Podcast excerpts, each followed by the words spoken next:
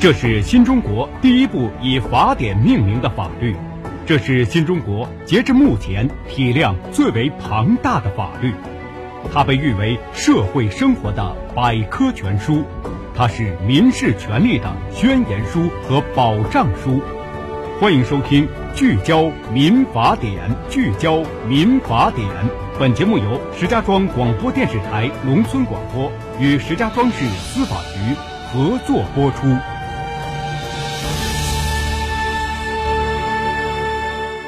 北京时间的十八点零四分，您现在正在关注收听的是石家庄广播电视台农村广播，在每天的傍晚六点到六点半为您带来的就案说法，我是志晶。妇女能顶半边天，保障女性权利，这一直是社会关注的焦点。今年一月一号起实施的《中华人民共和国民法典》，作为公民权利的宣言书和保障书，在保障女性权利方面也完善了相关的规定。民法典不仅反复强调了婚姻制度上的男男女平等，家庭地位中的夫妻平等，同时又针对性的加强了对于女性婚姻家庭权利的特殊保护。那么接下来，我们就通过一些案例来和大家详细说一说。在今天节目当中，我们将会连线的法律顾问是张玉柱律师。先来看第一个案子啊，是有关于离婚的一个案例。周先生与冯女士经人介绍相识，并且结婚，婚后生育有一女。之后啊，两个人经常因为家庭琐事发生争执，产生了隔阂，导致家庭矛盾激化。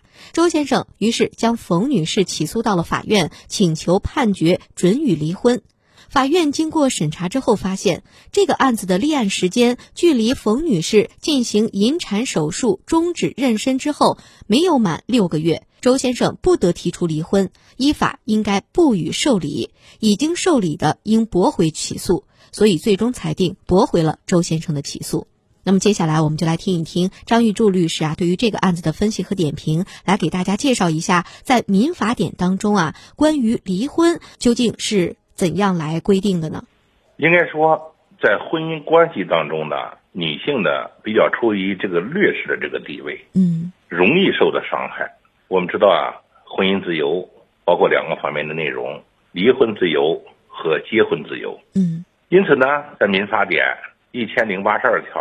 对于男性在婚姻当中提出离婚的这个权利，也就是说他的离婚自由，做出了一定的限制。这条规定呢，说女方在怀孕期间，这是第一个情况；第二情况呢，分娩后一年内，就生完孩子一年内。或者呢是终止孕娠后六个月内，这三种条件，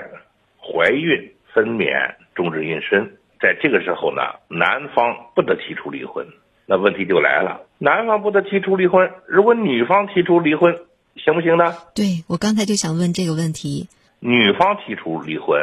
首先说是可以，或者呢说人民法院认为确有必要受理男方离婚请求的除外。也就是说，女方提可以，男方有必要的条件，嗯，也可以。但是这个必要条件是什么呢？目前来看，法律呢还没有做出明确的司法解释，因为我们国家这个民法典的颁布时间不长，嗯，现在已经目前已经出了五个解释，是六个。我那天我也没数，我都看了一遍。哎，目前来讲呢，没有很明确的规定，但是这两个例外首先已经确立了。所以说呢，根据这一条的规定，女性处于怀孕待产的这个时期，或者生产，或者呢还在休养的一段时期内，是不允许男方提出这个离婚的。另外呢说，如果女性因为意外原因流了产，或者呢因为某些原因堕胎了，在手术后虚弱的这个恢复期，